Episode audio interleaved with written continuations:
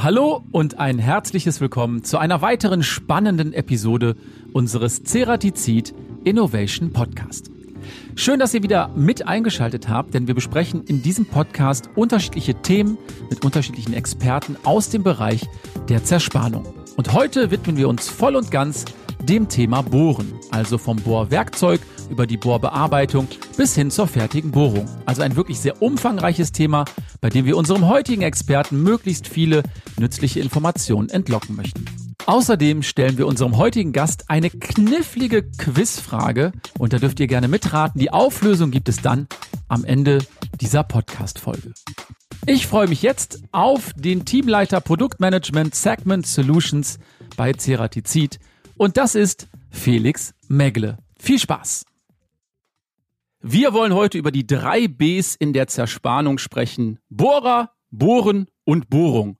Und wen könnte ich mir besseres einladen als den Produktmanager Bohren bei Ceratizid? Das ist Felix Megle. Hallo Felix, geht's dir gut? Hallo Harris, ja, mir geht's super. Vielen Dank. Freue mich, dass ich dabei sein darf. Habe ich das jetzt richtig gesagt? Produktmanager Bohren? Ich glaube, du hast mittlerweile einen anderen Titel, oder? Ja, genau. Ich war sehr lang Produktmanager fürs Bohren, bin mittlerweile Teamleiter im Produktmanagement für das Team der Segment Solution Produktmanager. Alright. Hast du unseren Podcast schon mal gehört? Vielleicht die erste Folge? Ja, ich habe reingehört. Natürlich. Okay. Dann weißt du vielleicht schon, was auf dich zukommt, denn wir starten immer mit unserer Schnellfragerunde. Das sind so AB-Fragen, zum Beispiel Hund oder Katze, was würdest du sagen? Ja. Hund oder Katze, Katze. Ganz genau. Wenn du magst, darfst du das auch noch kurz begründen. Ich habe zehn klar. Fragen vorbereitet und ich würde sagen, bist du bereit? Ich bin bereit. Okay, dann los. HSS oder VHM? VHM. Einfach leistungsfähiger, besser, schneller. Eher Innovation oder eher Tradition? Puh, schwierige Frage. Eine gute Mischung aus beiden. Ich sage eher Innovation. Elektro oder Verbrenner?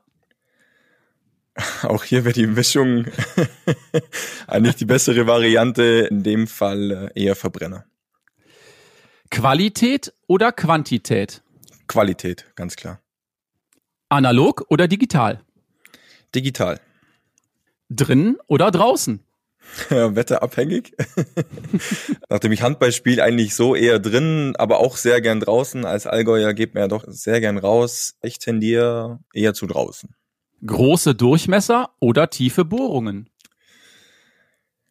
Puh. Eieiei. Ja, das sind gute Fragen. Beides möglich. Wir haben quasi alles drauf. Ich sag eher tiefe Bohrungen. Fahrrad oder Auto? Sei ehrlich, äh, ja. Felix, sei ehrlich.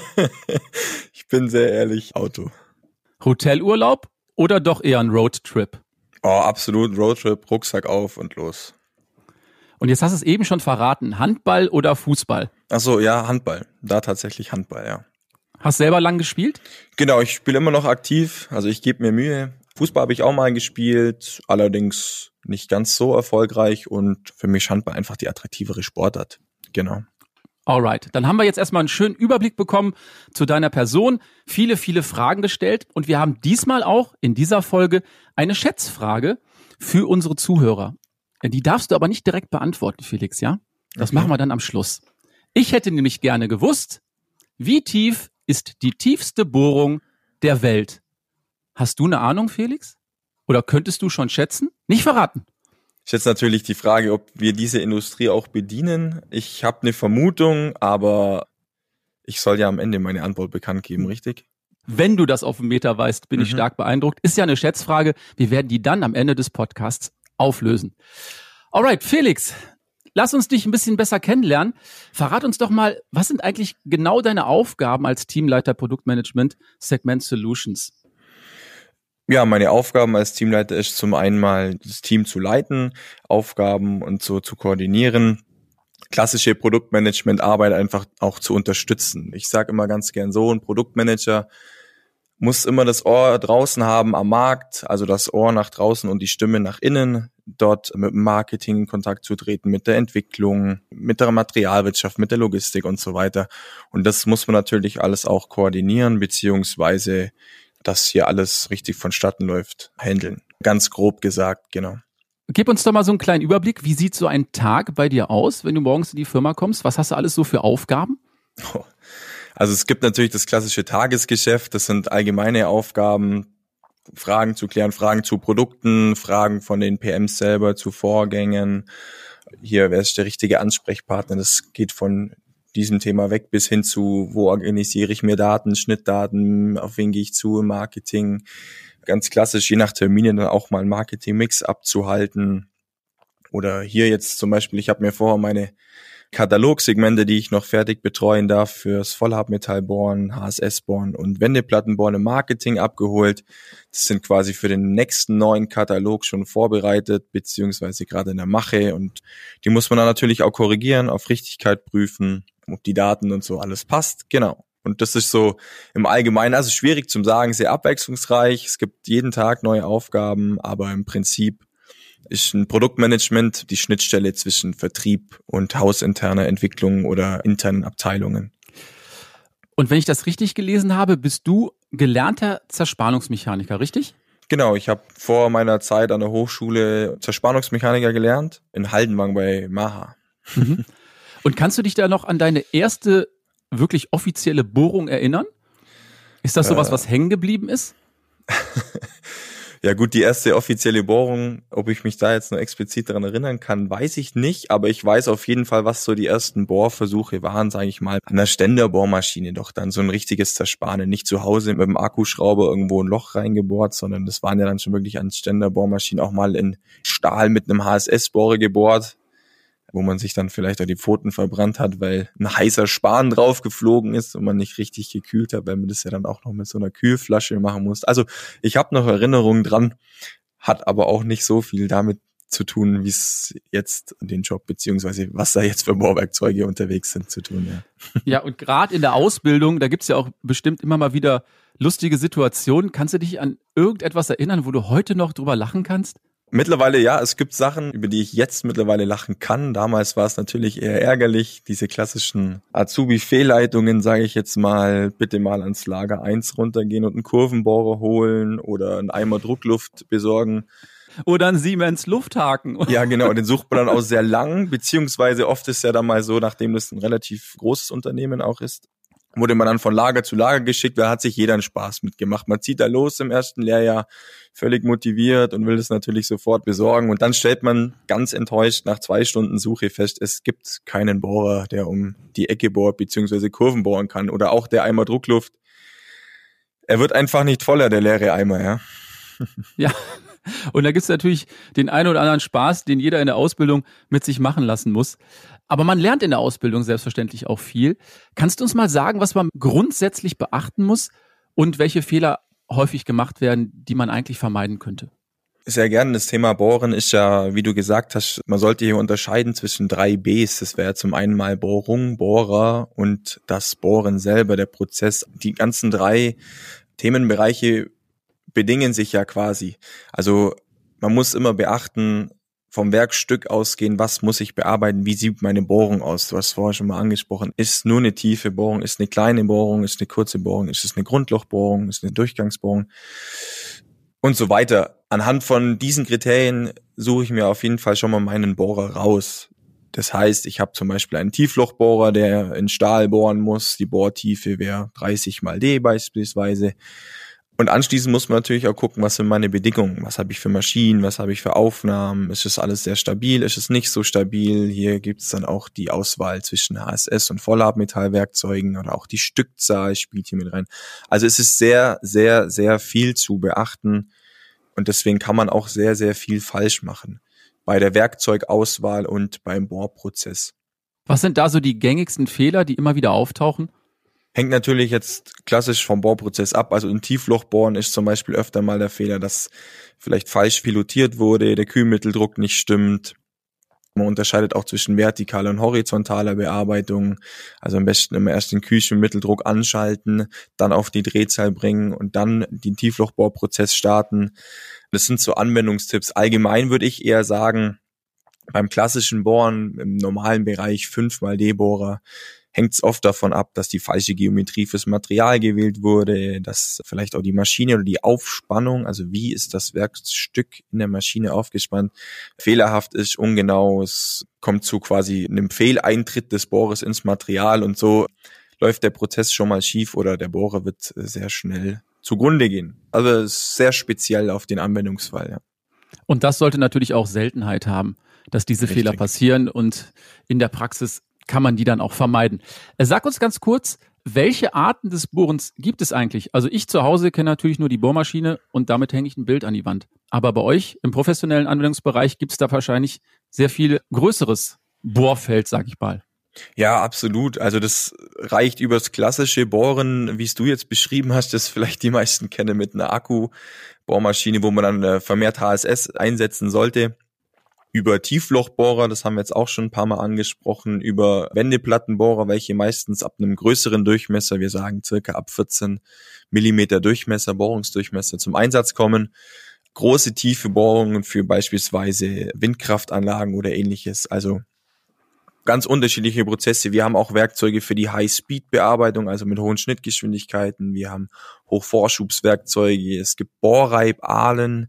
Das äh, ist im Prinzip ein Bohrwerkzeug, das eine passgenaue Bohrung herstellen kann. Hier auch nochmal zu dem Thema Bohrung zu kommen. Eins von diesen drei von dir genannten Bs. Es ist natürlich die Auswahl des Werkzeugs, hängt natürlich auch immer von der Anforderung ab von der Bohrung, also Formulagetoleranz, Oberflächengüte, Genauigkeit und so weiter. Da würden dann beispielsweise Bohrreibahlen zum Einsatz kommen. Dann gibt's Mikrobohrung, was auch wieder ein eigenes Feld ist. Also man muss hier ganz klar unterscheiden, Mikrobohrer und normale Bohrer. Mikrobohrer sind einfach auch vom Schliff her aufwendiger, müssen genauer sein. Es ist ein sehr spezielles Feld. Auch hier gibt's Tieflochbohrer, Mikrotieflochbohrer. Es ist auch maschinenabhängig. Es gibt Bohrvorschubseinheiten im Aerospace-Bereich. Es gibt große Bohrwerke für Stahlträger, wo auch Wendeplattenbohrer oder Wechselkopfbohrer eingesetzt werden. Also es ist ein sehr, sehr großes Feld. Man muss natürlich gucken. Kann man alles bedienen, möchte man alles bedienen. Und ja, man muss sich schon breit fächern, um das alles abzudecken, weil der Weltmarkt fürs Bohren sehr, sehr groß ist. Also fast überall ist eine Bohrung drin. Das weiß man auch als Laie. Dann lass uns mal ganz kurz über die Vollhartmetallbohrer sprechen. Die gibt es ja, habe ich gelernt, in zweischneidig, dreischneidig und vierschneidig. Kannst du uns da den Unterschied mal genau erklären? Also mittlerweile sogar vierschneidig, da hast du vollkommen recht, Harris. Konventionell sagen wir immer, konventionelle zweischneidige Bohrer gibt's ja schon sehr lange. Das hat damals mit HSS angefangen. Irgendwann gab's den Werkstoff Vollhartmetall, leistungsfähiger. Und dann färbt man natürlich die Schiene weiter mit zweischneidigen Bohrern. Auch bei zweischneidigen Bohrern gibt es ja immer wieder Geometrieunterschiede. Das sind genauer, sind vielleicht für die High-Speed-Bearbeitung ausgelegt. Und wir haben uns dann damals gedacht, es gibt ja auch die Möglichkeit, noch schneller zu werden. Man will ja produktiver werden. Man versucht es mal mit drei Schneiden. Hier erreicht man dann zusätzlich natürlich auch noch höhere Vorschubswerte. Die Bohrung wird runder. Man verteilt die Schnittkräfte auf drei Schneiden und so weiter. Geometriebedingt konnte man hier oder hat man hier natürlich auch, was die Ausspitzung angeht, deutlich mehr Möglichkeiten. Also man macht das Werkzeug auch positionsgenauer dadurch. Jetzt im Mai war es dann soweit, dass wir sagen, okay, wir versuchen für Stahl und für Gusseisen oder Gussmetalle die Vorschubswerte nochmal auf ein anderes Level zu heben und sind hier auf einen Vierschneider gekommen, der auch mit vierfach spiralisierter Innenkühlung ausgestattet ist. Und das ist natürlich dann, was Vorschub angeht, was die Bohrungsgenauigkeit angeht, nochmal ein weiterer Step. Also hier, ich habe es vorher bei den schnellen Fragen auch mit Innovation beantwortet, ist eine Innovation und war so ein Wunsch, beziehungsweise das haben wir jetzt auch so im Portfolio dass wir hier einfach nochmal auf ein nächstes Level kommen. Ob es einen fünfschneidigen Bohrer geben wird, um die Frage vielleicht vorab wegzunehmen, weiß ich nicht. Wird dann auch irgendwann schwierig. Ich wollte eigentlich fragen, ob es bald einen sechsschneidigen Bohrer gibt. Nein, aber du hast gerade schon mal das Thema Innovation angesprochen. Das heißt also, ihr arbeitet stetig an neuen Entwicklungen. Hast du da auch schon was im Hinterkopf, so ein Wunsch, der vielleicht noch nicht umgesetzt wurde, was wirklich toll wäre, wenn das bald auf den Markt kommen könnte? Auch Wünsche habe ich viele, um ehrlich zu sein. Aber man muss natürlich auch immer die Machbarkeit prüfen.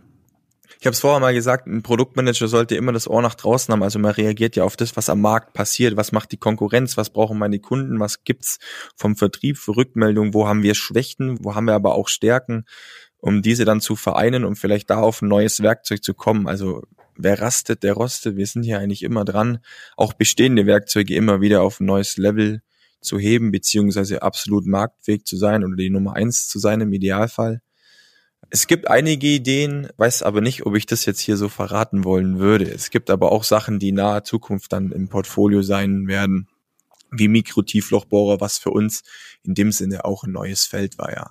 Aber über so richtige Innovationen weiß ich jetzt gar nicht, ob ich so offen drüber sprechen wollen würde. Ja, aber vielleicht so einen kleinen Teaser, hast du sowas, wo du sagen könntest, na komm, ein bisschen was gebe ich euch? Worauf können wir uns vielleicht freuen? Wir müssen uns ja nicht festlegen.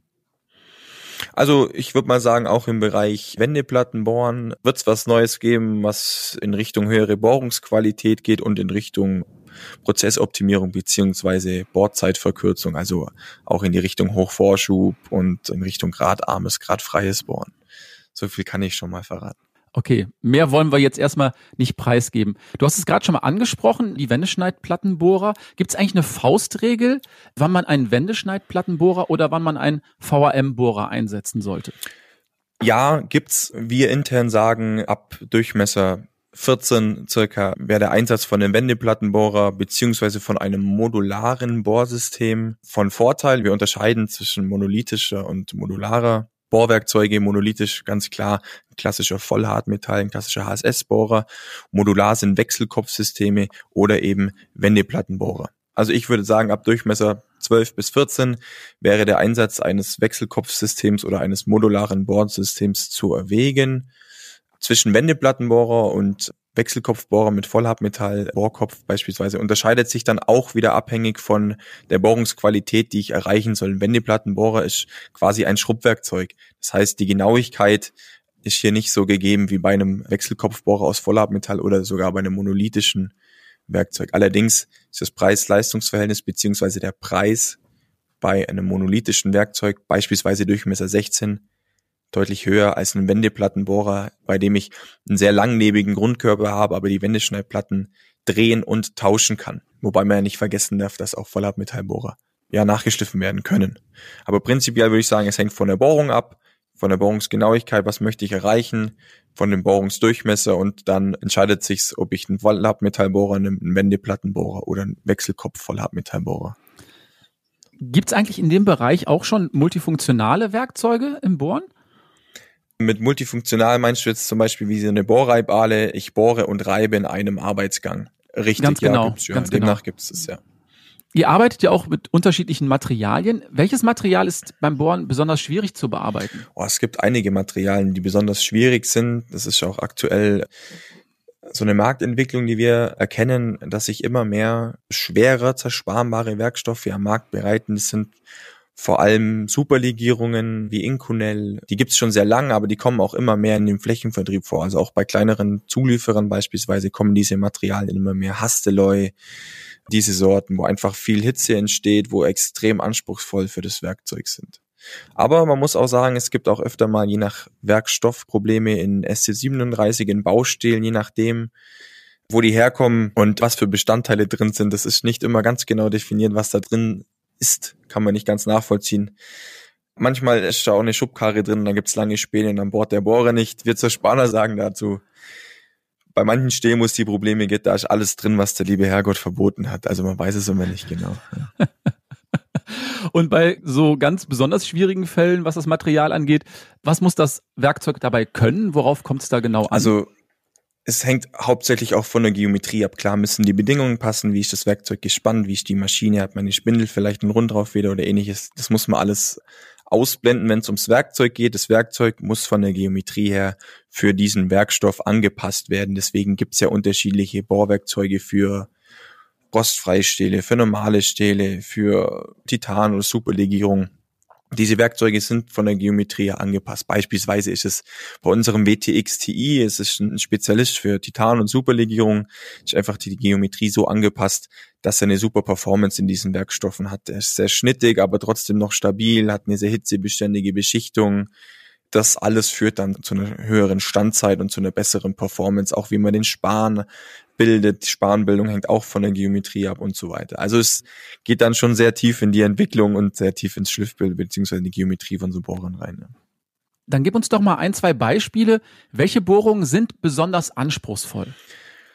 Oh, es gibt einige Bohrungen. Also ich behaupte, Tieflochbohren und Mikro-Tieflochbohren ist schon sehr anspruchsvoll, einfach weil der Prozess, weil alles sehr gut passen muss, dass es funktioniert.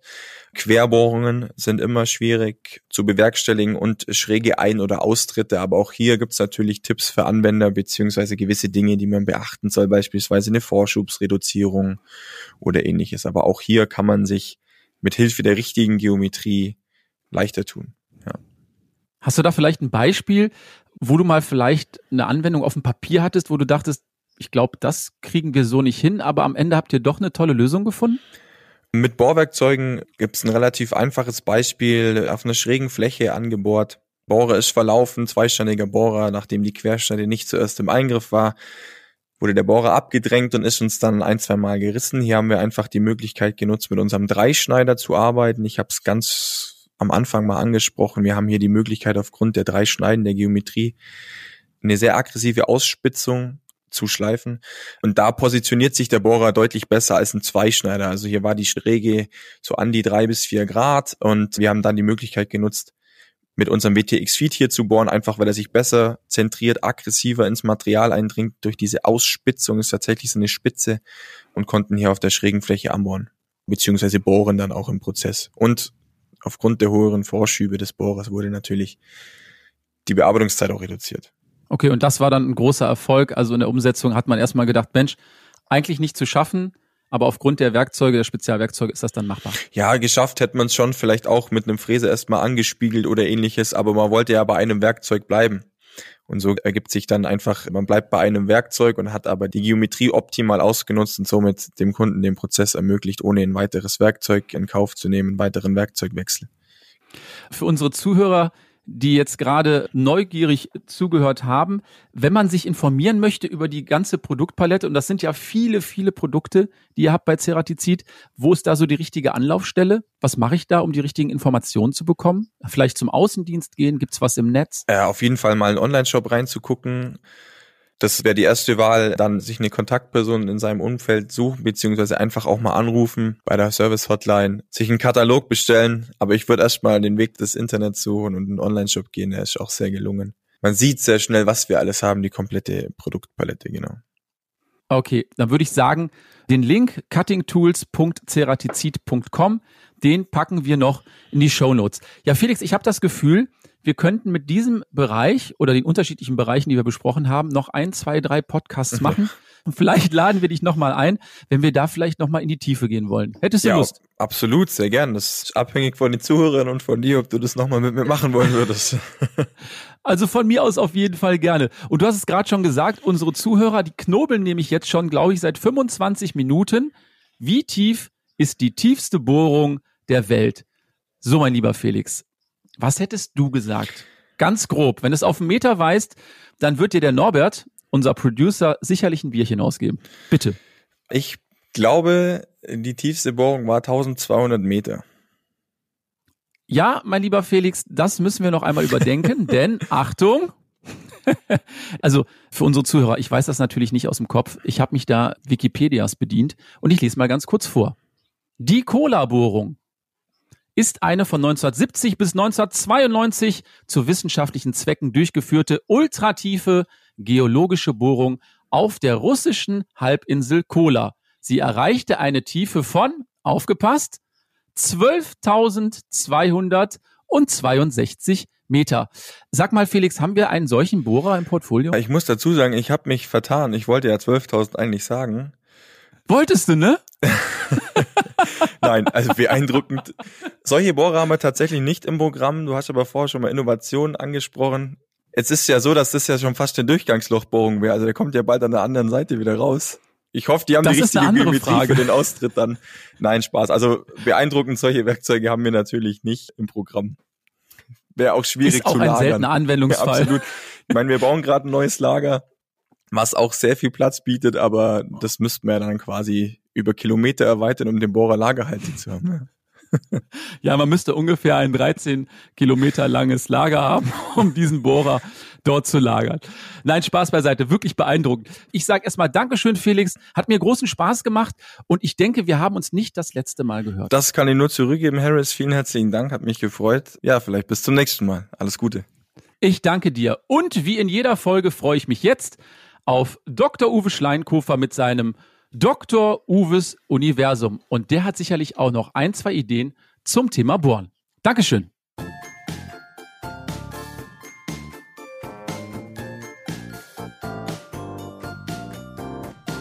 Hallo Uwe. Grüß dich, Harris.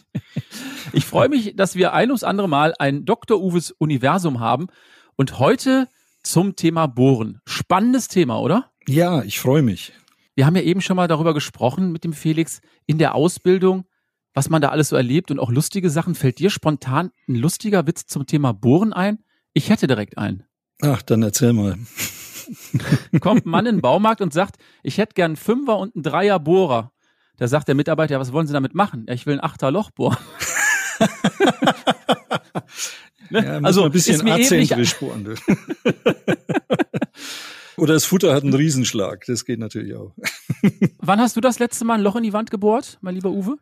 Ah, erst vor kurzem. Ich renoviere gerade ein Zimmer für meine Tochter, die fängt das Studieren an. Ich bin im Moment Bohrspezialist. Allerdings in Rehgips, nicht in Stein. Rehgips okay, geht richtig schön. Ach so, da muss man sich doch so einen Plastikdübel holen, damit das überhaupt funktioniert, ne? Nee, nee, in Stein ist es. Und dann nimmt man den Schlagbohrer und da ist tatsächlich vorne ein Hartmetallköpfchen dran das natürlich Ach, von uns hergestellt wird. Ja. Ah. Bei Regips brauchst du das nicht, da kannst du HSS nehmen. Das ist überhaupt kein okay. Thema. Ein Holzbohrer, ganz normal. Und was hast du daran aufgehangen? Das waren Klipse, diese Randleisten für den Boden. Also da musste man eben Löcher reinbohren und dann baut man da so Klipse hin, dann kann man die Randleisten hinklipsen, damit ja. es richtig schön schnuggelig ausschaut. Ich bin ja jetzt kein Experte, was das Bohren angeht, aber kann man das vergleichen? Also das Bohren, was man so zu Hause kennt mit dem Schlagbohrer, mit dem in den Fertigungsverfahren? Ist das nee, vergleichbar? Nee nee, nee, nee, nee, Also in den Fertigungsverfahren ist es High-End und da gibt's ja die wildesten Sachen. Da gibt's ja auch Multifunktionswerkzeuge, mit denen kannst du innen drehen, außen drehen, Stirn drehen und ins volle Bohren mit ebenem Bohrungsgrund. Das heißt bei uns EcoCut zum Beispiel. Das gibt's für große Durchmesser mit Platten, gibt's auch für kleine Durchmesser im Vollhartmetallbereich. Und da kannst du mit einem Werkzeug so ganze Bearbeitungskaskaden durchführen, ohne einen Werkzeugwechsel durchzuführen. Die sind so stabil, die kannst du auch als ganz, ganz stabile Bohrstangen verwenden und kannst da ganz effiziente Bearbeitungen machen. Wenn du innen einstechen willst, außen einstechen oder Stirn stechen, dann nimmst du einen Profile Master, da mal auch ein Werkzeug. Also die Multifunktionalität beim Bohren, gerade in der Industrie, bringt extreme Vorteile. Das ist ein Riesenschritt nach vorn und es ist eigentlich nicht vergleichbar mit dem, was du im Baumarkt so machst. Ne? Logisch. Du bist ja in der Forschung und Entwicklung tätig. Ich habe ja eben schon Felix gefragt, Habt ihr was in petto, worüber man sprechen könnte? Oder gibt es irgendetwas, was du im Kopf hast zum Thema Bohren, was ihr unbedingt umsetzen wollt, aber was noch nicht so richtig Form angenommen hat? Naja, wir haben jetzt gerade im Moment ein neues Werkzeug rausgebracht für große Bohrungen bis zu knapp 100 Millimeter. Also das sind schon Riesenlöcher, ich glaube 96 Millimeter. Das sind Bohrer, die haben vier Platten also es sind Wendeplattenbohrer und die sind auf Kassetten aufgeschraubt und damit kannst du wirklich riesige Löcher hocheffizient in wirklich auch schwierige Materialien bohren. Der nennt sich Pentron CS, haben wir gerade eben mhm. auf den Markt gebracht. Und wenn jemand mal so richtig dicke Dinger bohrt, ne, dann ist das genau das richtige Werkzeug, soll sich das mal anschauen. Ansonsten sind wir natürlich permanent dran, die Sorten zu verbessern, weil im Bohren ist die Schwierigkeit, dass du ja immer im Zentrum keine Schnittgeschwindigkeit hast. Ne? Weil da ist es ja on point und mhm. außen bohrst du richtig, also da hast du die richtige Schnittgeschwindigkeit und die Sorte muss natürlich angepasst sein, dass im Zentrum der Druck ausgehalten wird und außen die Temperatur und der Verschleiß. Und da sind wir in der Forschung die ganze Zeit am tun, dass wir da die perfekte Lösung finden, die das ineinander vereint, was ja eigentlich Widersprüche sind. Das macht man über das Substrat, über das Hartmetall, über bestimmte Beschichtungen, Schichtdicken, Nachbehandlungen.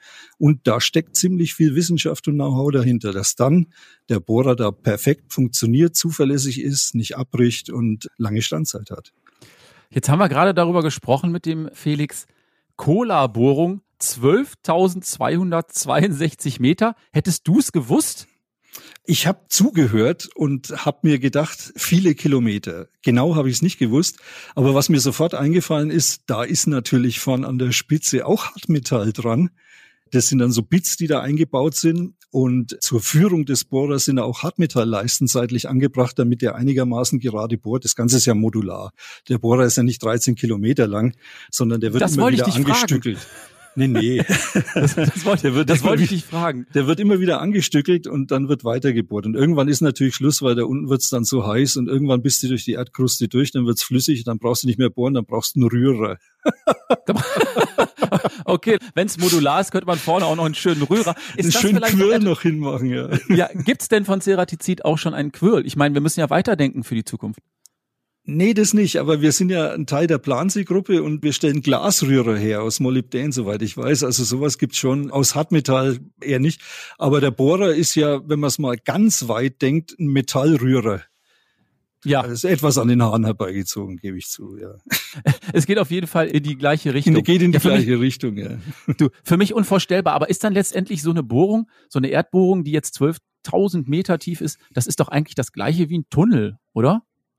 Vom Prinzip her? Jein, jein. Also wenn man Tunnel horizontal bohrt, hat man schon ein paar unterschiedliche Gesteinsschichten, aber wenn es nach unten geht, die Temperatur verändert sich und die Beschaffenheit des Grundes verändert sich so gravierend, dass das mit Tunnelbohrung dann nicht mehr vergleichbar ist da unten. Also da kommen Sachen dann zwischen rein, die in der Tunnelbohrung nicht mehr auftreten. Wobei ich da natürlich kein Spezialist bin. Ne?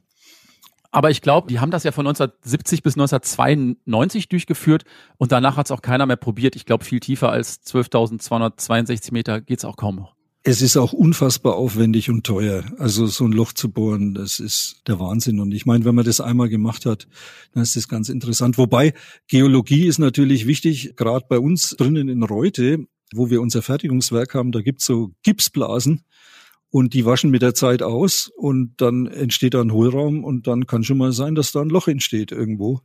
Also mhm. da macht das Bohren schon Sinn, dass man weiß, dass der Untergrund stabil ist. Ne? Lass uns mal zurück zur Praxis kommen. Ich habe hier noch eine schlaue Frage. Ich bin gespannt, ob du die beantworten kannst. Ups. Ab welcher Bohrtiefe muss man eine Pilotbohrung setzen? A, 8 mal D, B, 12 mal D oder C, 16 mal D. Also ich würde ab 8 mal D anfangen, eine Pilotbohrung zu setzen. Das ist immer von Vorteil aus meiner Sicht. Jetzt sehe ich im Hintergrund noch den Felix. Felix, gibst du einen Daumen hoch? 8 mal ja, D? Ich ja, ich habe den Daumen da hoch. er zuckt ja, zwar ein bisschen, aber... Wer sollte es sonst wissen, wenn nicht unser Dr. Uwe Schleinkofer? Uwe, ich sage erstmal Dankeschön für diese Einblicke ins Universum zum Thema Bohren und wir hören dich dann in der nächsten Folge wieder zu einem anderen Thema. Okay? Alles klar, ich freue mich. Bis dann. Danke, Uwe. Tschüss. Tschüss. Ja, das war wieder Dr. Uwes Universum. Ich sag Dankeschön an Uwe. Ich sag Dankeschön an Felix Megle. Und ich freue mich jetzt schon auf den nächsten Podcast und bin gespannt, welcher Gast uns da erwartet. Wenn ihr Lust habt, dürft ihr uns gerne eine E-Mail schreiben an teamcuttingtools.ceratizid.com. Wenn ihr Fragen habt, natürlich auch an diese E-Mail-Adresse. Ich sage Dankeschön, Tschüss und bis zur nächsten Folge.